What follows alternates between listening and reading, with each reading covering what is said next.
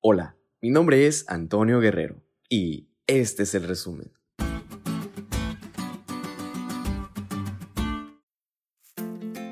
Esta semana estudiamos dos historias. La historia sobre la curación del paralítico y la historia de Elías. Y aunque estas historias tuvieron lugar en tiempos y lugares muy diferentes y en diferentes circunstancias, se complementan mutuamente. En la curación del paralítico, Jesús genera un conflicto antes de curar su enfermedad física, al declarar que los pecados del hombre le son perdonados. Este es un acto intencional de Cristo. La enfermedad del alma de este hombre era mayor que la aflicción de su cuerpo. Estaba sufriendo bajo una carga de culpa y vergüenza debido a su estilo de vida pecaminoso en el pasado. Si Cristo le hubiera sanado solo el cuerpo, la curación habría sido incompleta. Elías, por otro lado, era un comprometido siervo de Dios. Había testificado fielmente de su Señor durante una época de profunda apostasía en Israel.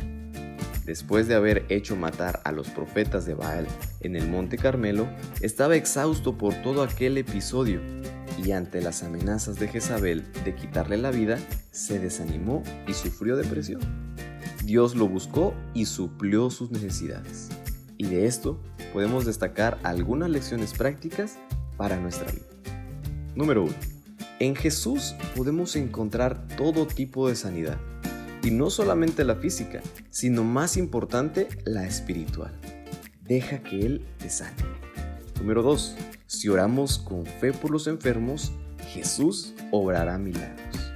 Número 3. Recuerda que los verdaderos amigos traen a sus amigos a Jesús. Número 4.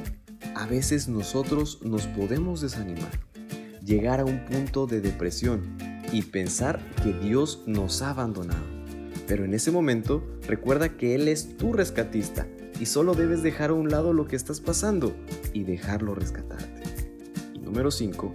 La palabra de Cristo nos da la seguridad de que podemos descansar en su amor.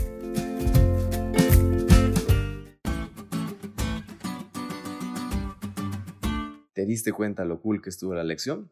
No te olvides de estudiarla y compartir este podcast con todos tus amigos. Es todo por hoy, pero mañana tendremos otra oportunidad de estudiar juntos.